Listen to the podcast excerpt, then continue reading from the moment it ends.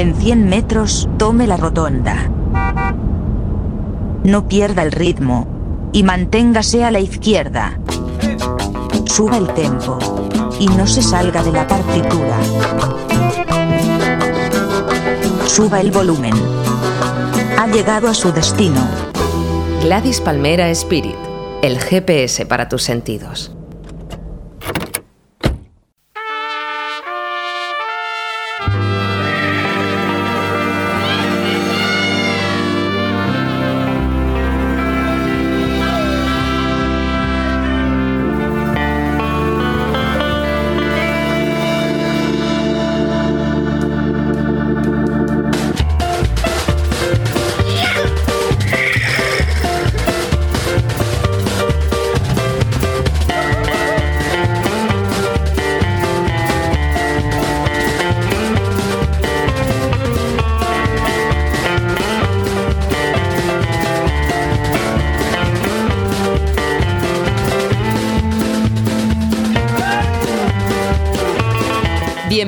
Las calles del ritmo.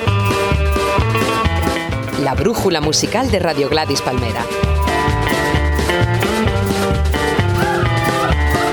Con Darío Manrique.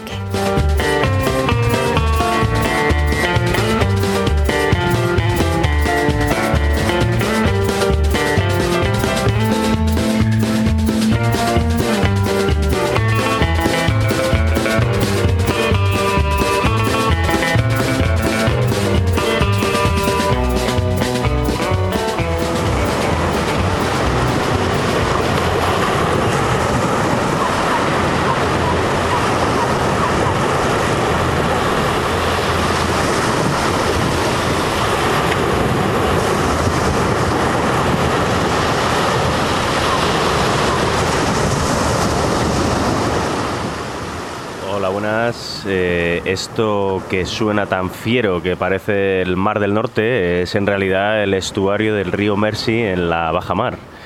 Y el Mersey es tan fundamental para Liverpool, la ciudad a la que viaja hoy las calles del ritmo, que incluso dio nombre al movimiento musical más grande salido de la ciudad, el Mersey Beat.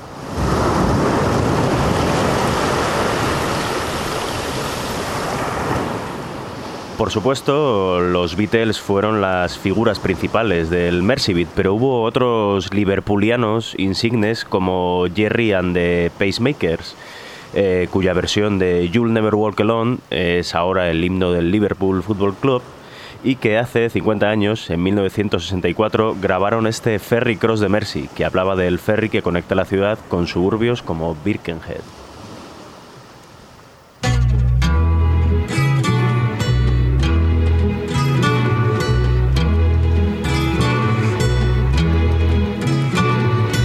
Life goes on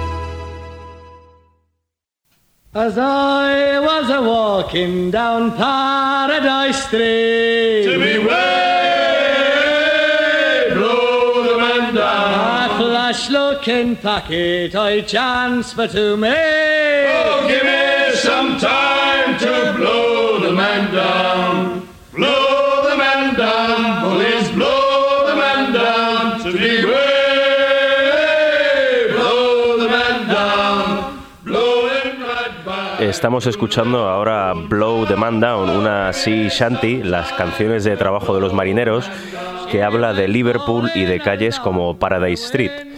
Esta versión es del actor inglés Harry Corbett, pero la cantaron también Buddy Guthrie o Pete Seeger.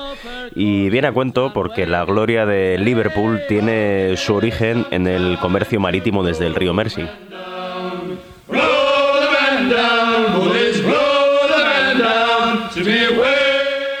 Liverpool fue uno de los grandes puertos de Europa desde el siglo XVIII más o menos hasta hace unos 40 años, haciendo fortuna con el tráfico de pasajeros y mercancías, incluso cuando como tal se consideraban los esclavos. Hoy, a modo de expiación, en un almacén remodelado del renovado Albert Dock eh, liverpooliano y cerca de la sucursal de la Tate Gallery, está el Museo Marítimo, que incluye una interesante planta sobre la esclavitud, que cuenta las terribles vicisitudes del comercio de personas.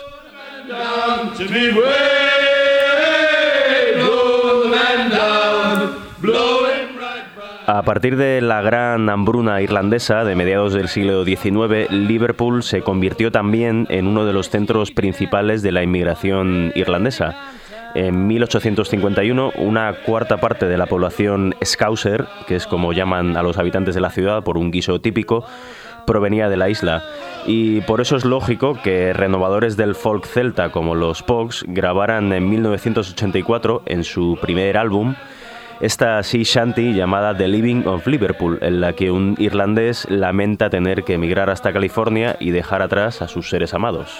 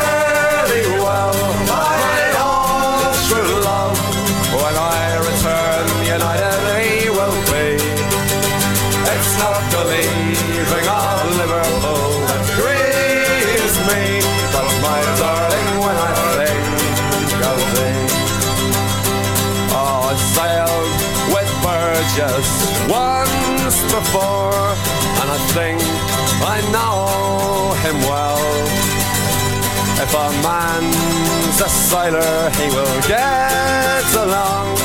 If he's not, then he's sure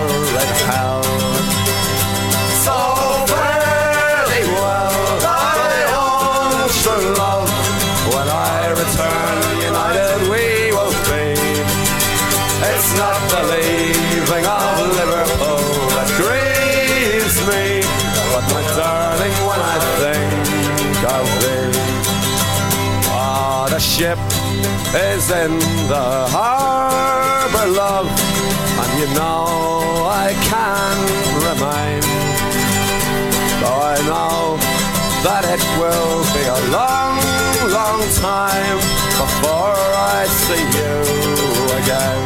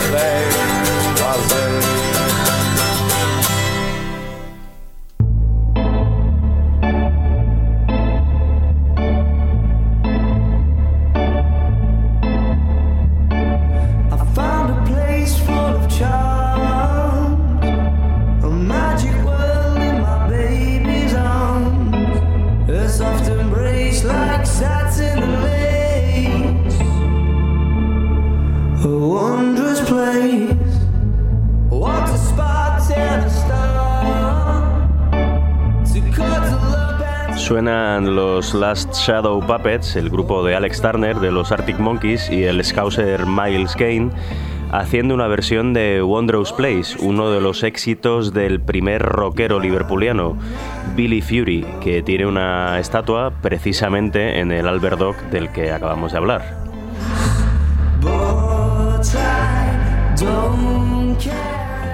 Fury gozó de gran éxito entre los adolescentes británicos más o menos entre el 59 y la llegada de los Beatles, impulsando además la carrera de gente como Georgie Fame, que con sus Blue Flames le acompañó durante un tiempo.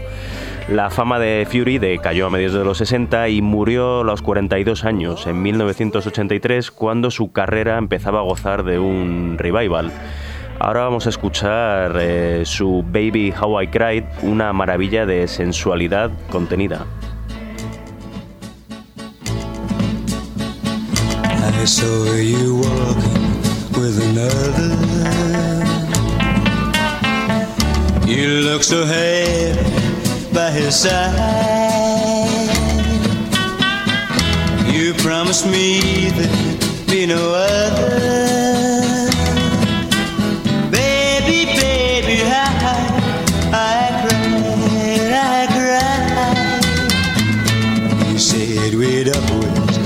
Together. You promised me we'd never part. You left me lonely days forever.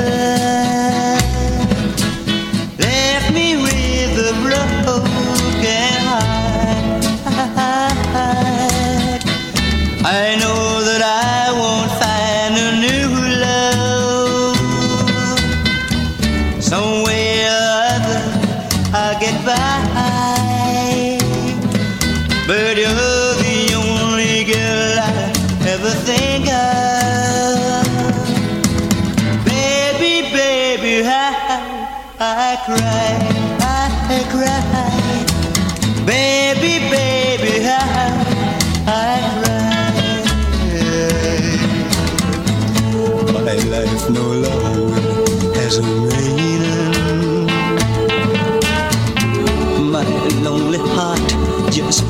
for you.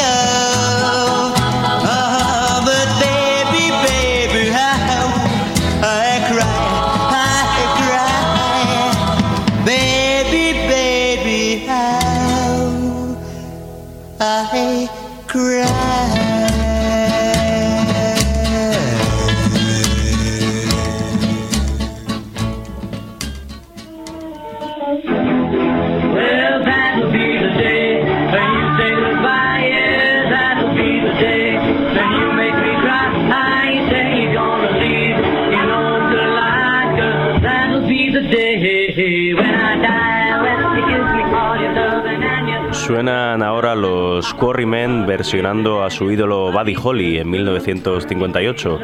Los Quarrymen eran un grupo de skiffle, una mezcla de blues y folk, incluso un poco de rock and roll primitivo, como podemos escuchar, que tuvo su éxito en la Inglaterra de finales de los 50. Y en ese grupo estaba John Lennon, George Harrison y Paul McCartney, futuros Beatles.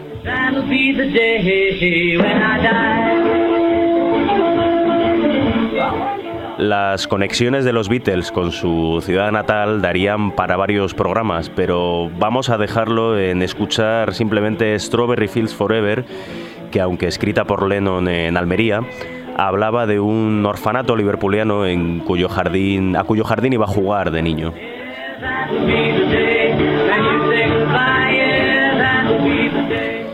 Strawberry Fields se incluyó en un single con Penny Lane, otra canción que habla de Liverpool en la otra cara. Esta era la época del Sgt. Pepper's Lonely Hearts Club Band, en la que los Beatles se propusieron rescatar recuerdos de su infancia en Liverpool, como Strawberry Fields.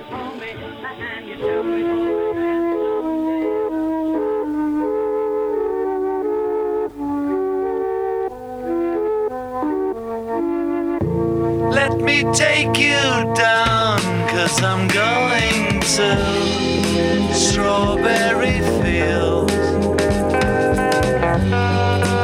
Nothing is real, and nothing to get hung about.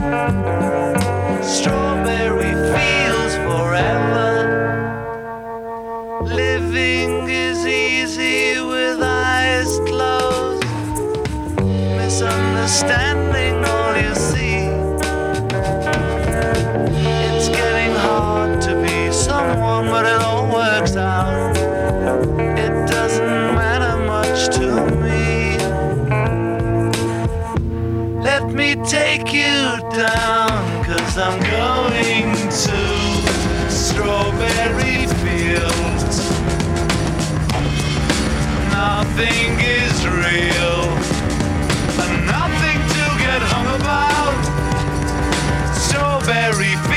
forever. No one I think is in my tree. I mean, it must be high or low. That is, you can't, you know, tune in, but it's alright. That is, I think it's not too bad. Let me take you down, cause I'm going to Strawberry Fields. Nothing is real, and nothing to get hung about. Strawberry Fields forever.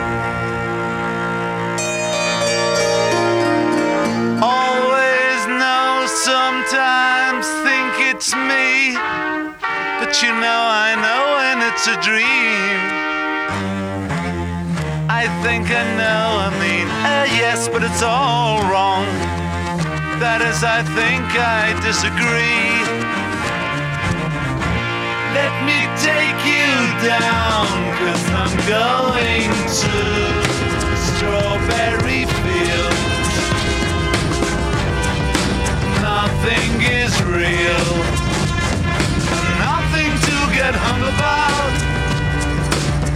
Strawberry fields forever. Strawberry fields forever.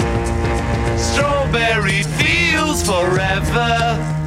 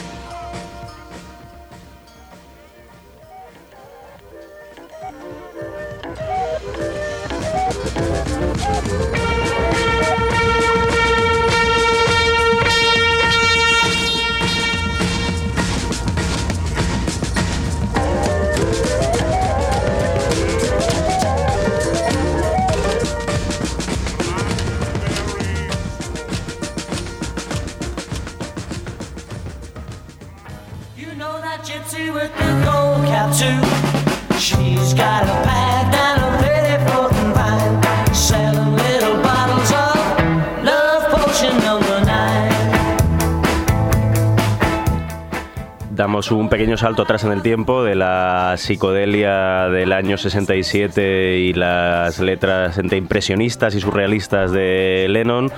Volvemos a uno de sus compañeros de generación, al principio, por supuesto, de los Beatles, que eran los Searchers. Eh, bueno, uno de mis favoritos personales en esto del Mercy Beat. Eh, es un grupo, fueron un grupo que empezó haciendo Skiffle en 1959, igual que ellos, y que tomaba su nombre del título original del western Centauros del Desierto, de John Wayne.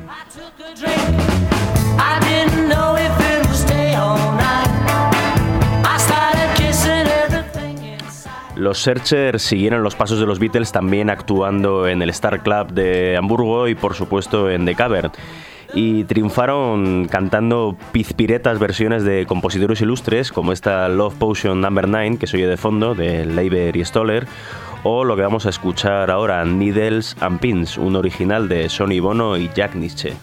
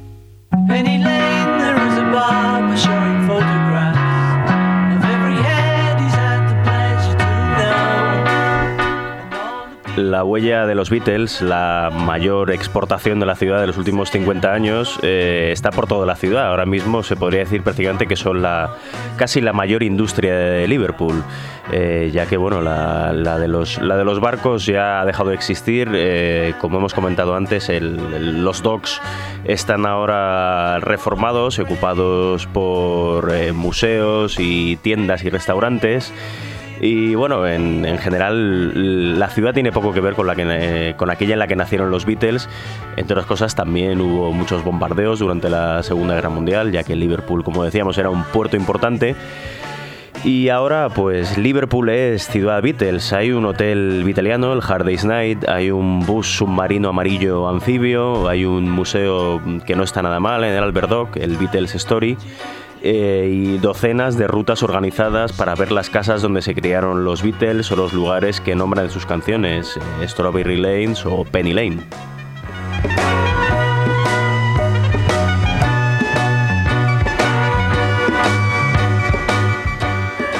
También, claro, todo el mundo visita The Cavern, que sigue estando en la Matthew Street, aunque en un local diferente. Ahora, obviamente, es un sitio para turistas, con sus grupos homenaje a los Beatles y en la puerta una estatua de Lennon y una pared con docenas de ladrillos dedicados a todos los músicos que hayan actuado. behind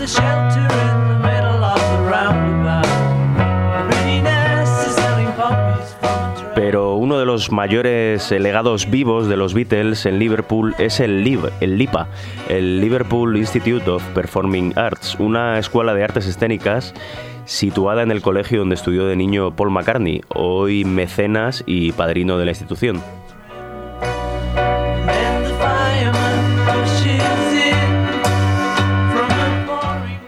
Todos los años eh, acuden a estudiar en el LIPA eh, músicos españoles, eh, en muchos casos becados por la AIE, la Asociación de Intérpretes y Ejecutantes, que todos los años también invita a algún músico ya, digamos, establecido a, a que toque con los estudiantes del LIPA. En 2007, la violonchelista Teresa Bernabé fue a Liverpool para estudiar en el LIPA y bueno, acabó quedándose cinco años en la ciudad y formando allí su proyecto musical, TV and Her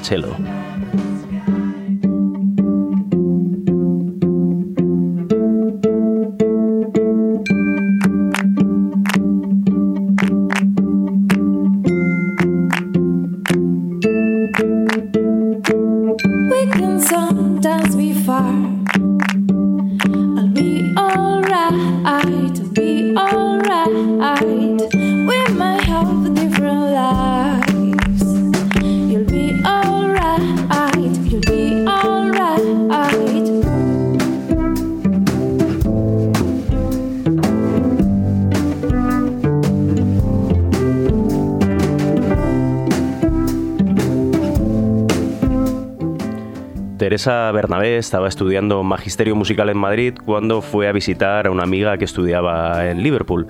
Allí eh, conoció el LIPA, hizo las pruebas de ingreso y esto es lo que allí vivió, tal como nos lo ha contado.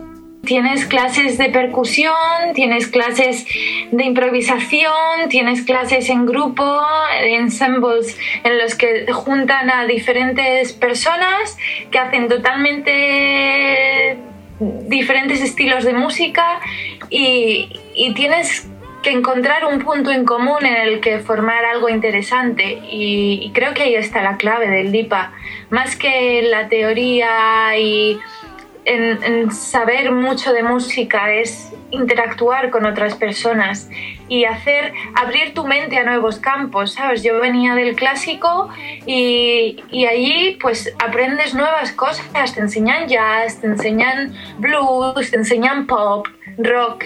Es, y luego ya no solo interactúas con solo la parte de músicos, sino que gracias a esta escuela que tiene otras artes escénicas, tú al final terminas trabajando con productores, con gente que, que hace diseño y te va a diseñar tu, tu look o te va a proponer esta idea como imagen para tu proyecto, con actores, ¿sabes? Puedes elegir tu rama, si hacen musicales, hay gente que de- decide dedicarse al tema musical y, y hace música, escribe música para ellos, toca musicales, otros que deciden hacer su banda de rock, otros que, no sé, terminan haci- haciendo funky, otros que colaboran con otra gente, es- depende. Pero lo importante es que en todo momento no paras de, tocar tu instrumento y de, hacer música. Creo que es la parte más importante del IPA.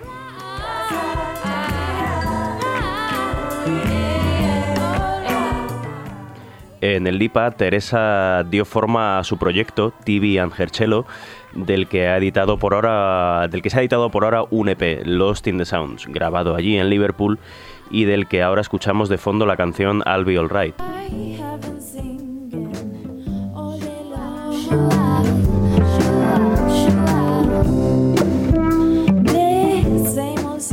Antes de irse justo para la ciudad inglesa, Teresa había descubierto a la contrabajista y cantante de jazz Esperanza Spalding y pensó que podía hacer algo similar con su violonchelo, cosa que finalmente fructificó en el LIPA. Como forma de un experimento. Yo simplemente tenía una idea un poco loca y mi profesor fue la clave para ello. Yo creo que él entendió desde el primer momento eh, mi idea y los dos como empezamos a investigar juntos y dimos con la clave para que yo pudiera, él me enseñó una técnica nueva para poder tocar el violonchelo. Al principio era una locura, era como, como si estuviese aprendiendo a tocar otro instrumento que no es el violonchelo, porque en vez de tocar por, por notas, partituras, nada, todo eso se tira a la papelera y empiezas desde cero estudiando como si fuese una guitarra el violonchelo, por acordes, por, sabes, un montón de, de cosas que nunca había hecho antes. Y mm, lo que empezó siendo un experimento terminó siendo algo muy bonito en el que yo empecé componiendo canciones para, digamos, como mm, trabajo pa- para la siguiente clase de violonchelo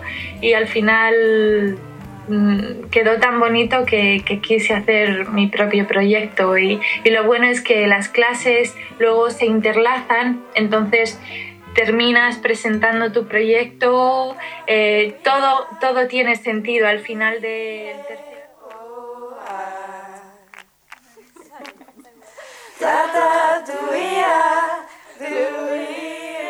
Tras los tres años en el LIPA, Teresa se quedó en la ciudad otros dos años más, encantada con Liverpool y con sus habitantes, los Scousers.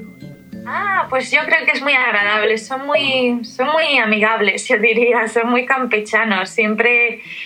Yo diría, fíjate, tienen un acento muy fuerte, eso es muy difícil de entender al principio, es como una locura por mucho inglés que sepas, y, pero creo que son gente muy abierta, muy humilde, muy, muy sencilla y te hacen sentir como en casa. Yo la verdad es que eh, tengo muy buenos recuerdos de Liverpool. Es una ciudad que, que te envuelve. A mí yo, yo la echo de menos. A mí, yo pasé muy buenos años allí. La gente son, son muy entrañables. Yo, yo pensaba, yo siempre si tengo que compararlo con España diría que son los andaluces de, de, de Inglaterra. Son así con un acento muy fuerte, pero como muy abiertos a la gente, como muy alegres.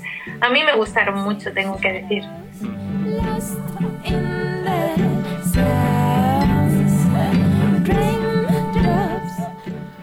Ahora Teresa está residiendo en Oslo con su compañero y guitarrista Jorgen eh, y están preparando el primer LP de Tibian Hercello. Pero eh, durante sus años de Liverpool, eh, Teresa vivió en la parte alta de la ciudad, cerca del Lipa.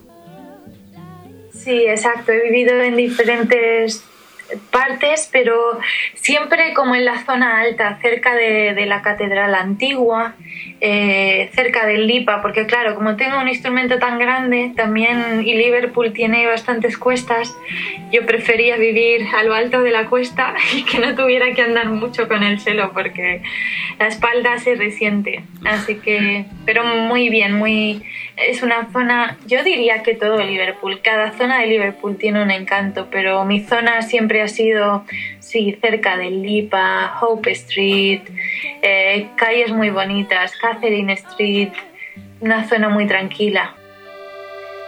Whispers, dancing shadows, lost Teresa Bernabé nos va a recomendar ahora salas de conciertos y pubs de Liverpool. Lo bueno de Liverpool es que está lleno de vida. Creo que es una ciudad muy divertida. Siempre hay música en directo en cualquier rincón. Siempre hay alguien tocando la guitarra, cantando.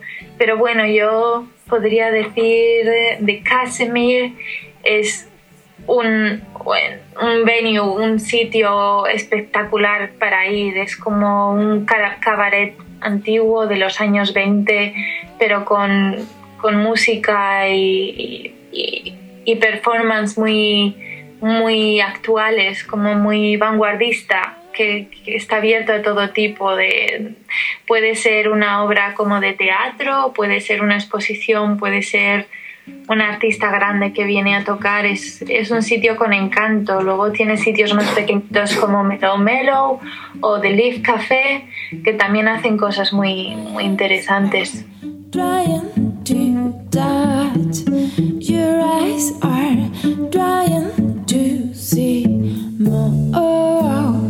No sé, tienes The Grapes, tienes Pilgrim, tienes... Uf, es que está lleno de pubs. Tienes Jacaranda, que es como típico de que los Beatles solían ir allí también. Por supuesto, The Cavern. Es que yo creo que cada uno tiene un encanto. La verdad es que no, no podría decir solo uno. Siempre vas. Si sales por Liverpool, es como que vas de un sitio a otro. Siempre te están.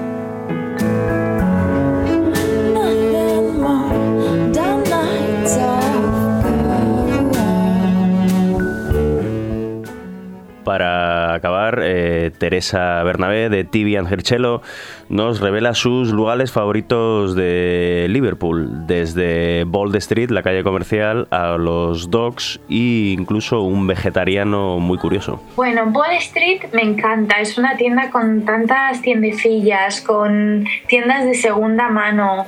Eh, Wall Street Coffee, que tiene los mejores cafés de Liverpool.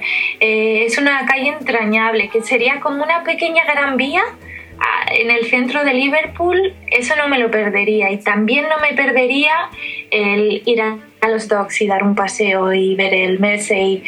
Eh, yo recuerdo el último año ir todas las mañanas, me daba un paseo y me daba como vida. Sobre todo ahora en verano y primavera es estupendo, yo creo que es un lujo. Y los edificios con los con los eh, pájaros típicos de, Liverpool. Es, es como un emblema, la catedral antigua. Es que no puedo elegir solo una cosa. Ese es mi problema. Me gusta demasiado Liverpool para solo elegir una cosa. Pero. mm, Y luego un sitio especial para comer, diría Egg, el huevo. Es un sitio que está un poco escondido, es un vegetariano, pero está en una guardilla y es un, eh, yo diría que es mi sitio preferido de Liverpool. Con vistas increíbles también y buena comida.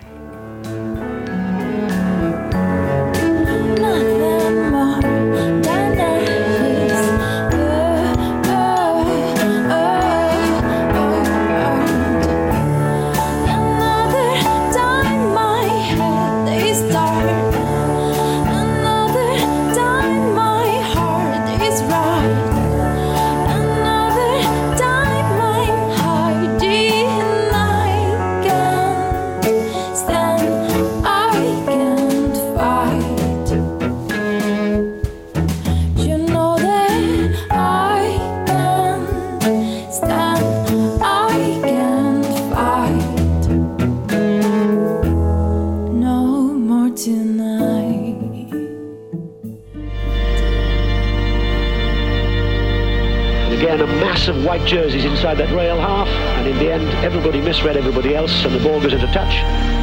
But it's still, well, I must say, I thought that was a Real Madrid throw. Uh, but Ray Kennedy doesn't argue. He takes the throw, and Alan Kennedy tries to burst through. Alan Kennedy's still there, and Alan Kennedy has for Liverpool. A marvellous moment for Alan Kennedy. And he runs away to the left, and the whole Liverpool team go with him. A slight hesitancy in the Real Madrid defence.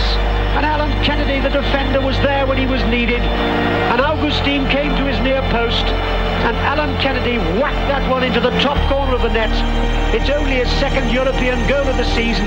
But the man who came to Merseyside from Newcastle, the man who now says he's part of Liverpool just as much as the Liver building, when he was needed. No, no, no nos hemos vuelto locos todavía en las calles del ritmo.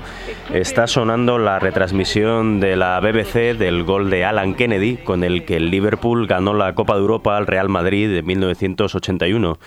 Y este corte fue el elegido por el locutor John Peel para abrir la recopilación que le encargó el club londinense Fabric en 2002.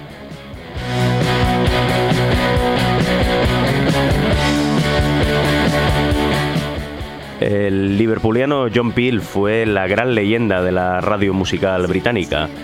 La ciudad del Mersey no tuvo excesivo protagonismo durante el punk, a diferencia de la vecina Manchester, pero desde su micro de la BBC, John Peel fue fundamental en la expansión del movimiento, como en los casos de quien escuchamos de fondo, los norirlandeses Undertones y su Teenage Kicks.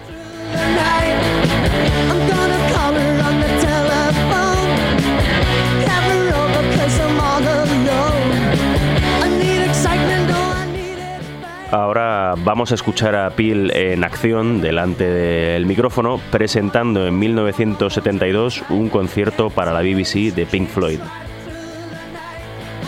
This is Radio 1. On medium wave.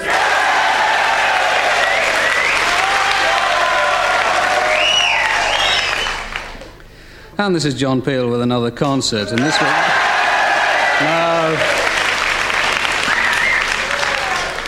You blew it, you did it all wrong. Anyway, the Pink Floyd.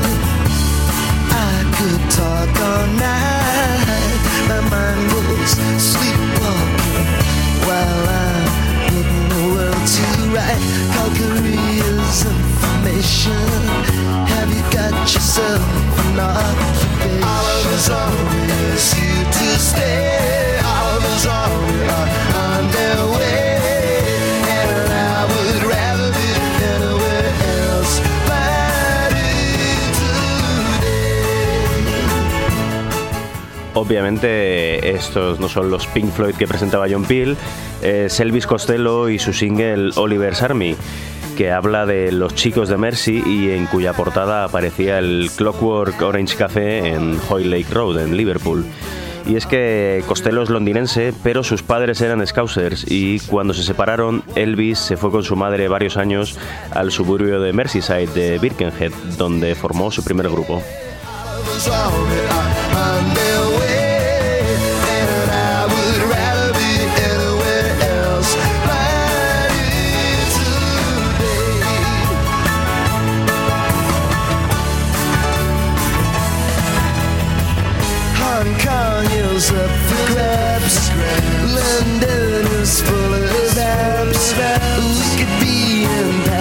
Palestine, overrun by Chinese line with the boys from the Mersey and the Thames and the Tyne. But there's no danger. It's a professional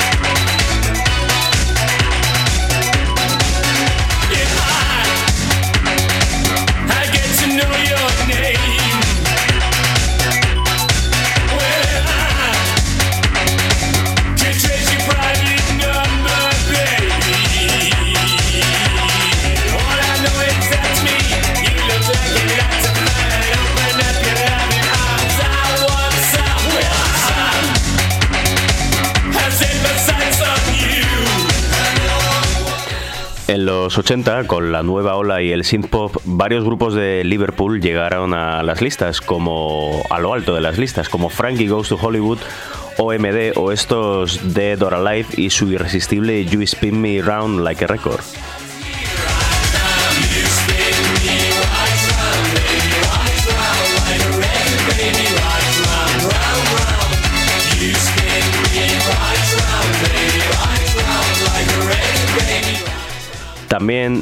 Una onda más post-punk salieron de la ciudad del Mersey los Pale Fountains o The Teardrop Explodes, el grupo de Julian Cope, que en 1980 lanzaron este energético single, Reward.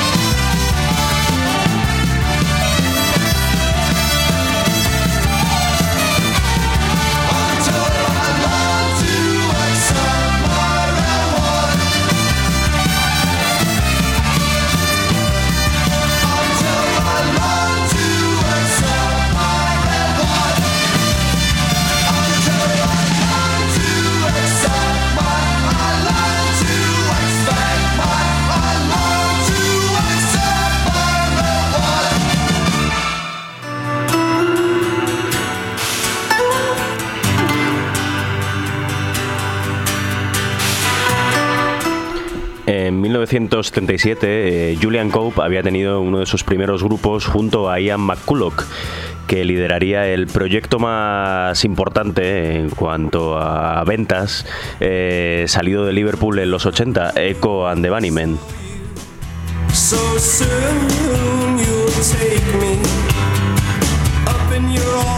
Bueno, he dicho ventas, más bien me refería a repercusión incluso mediática. Eh, McCulloch, siempre seguro de sí mismo, o arrogante lo podríamos ver, eh, decía lo siguiente en 1980. Parece que hay cientos de bandas en Liverpool, algunas no están mal, pero creo que somos la única con el potencial para ser un gran grupo de verdad. Escuchamos The Killing Moon del disco Ocean, Rain, paradigma del sonido Bunnymen.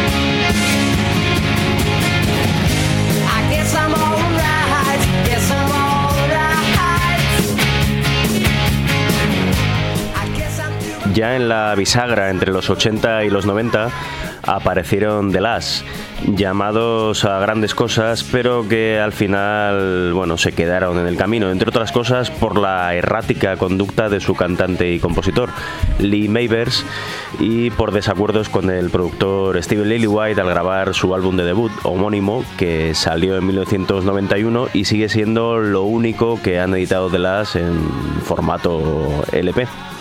Eh, poco después, el bajista John Power dejó el grupo y formó Cast, que ahora escuchamos de fondo, un grupo relativamente exitoso en los años del Britpop.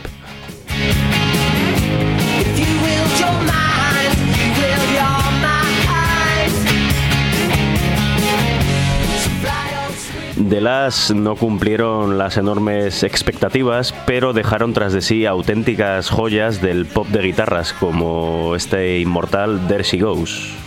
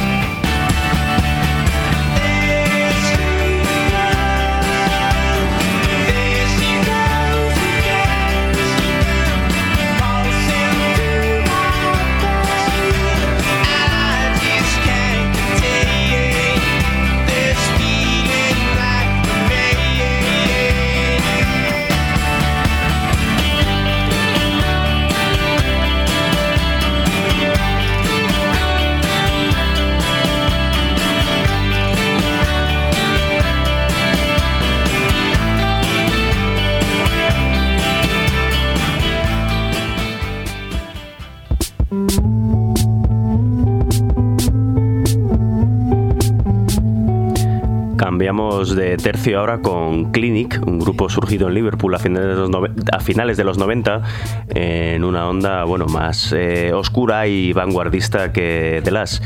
Esto es eh, un palpitante de Second Line del año 2000.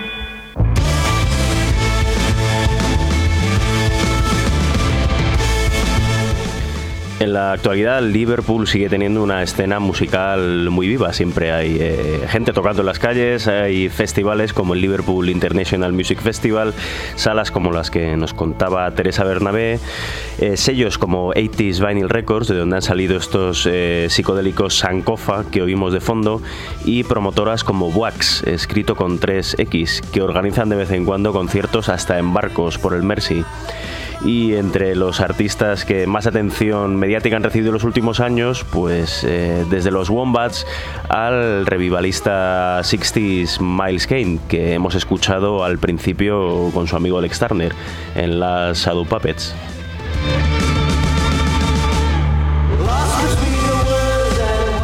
Y acabamos ya con el recorrido de las calles del ritmo por Liverpool con una canción de un grupo de la ciudad rival, de Manchester, los Stone Roses y su Mercy Paradise. Nos despedimos hasta la próxima, David Casado en los controles y Darío Manrique al micro. Hasta luego.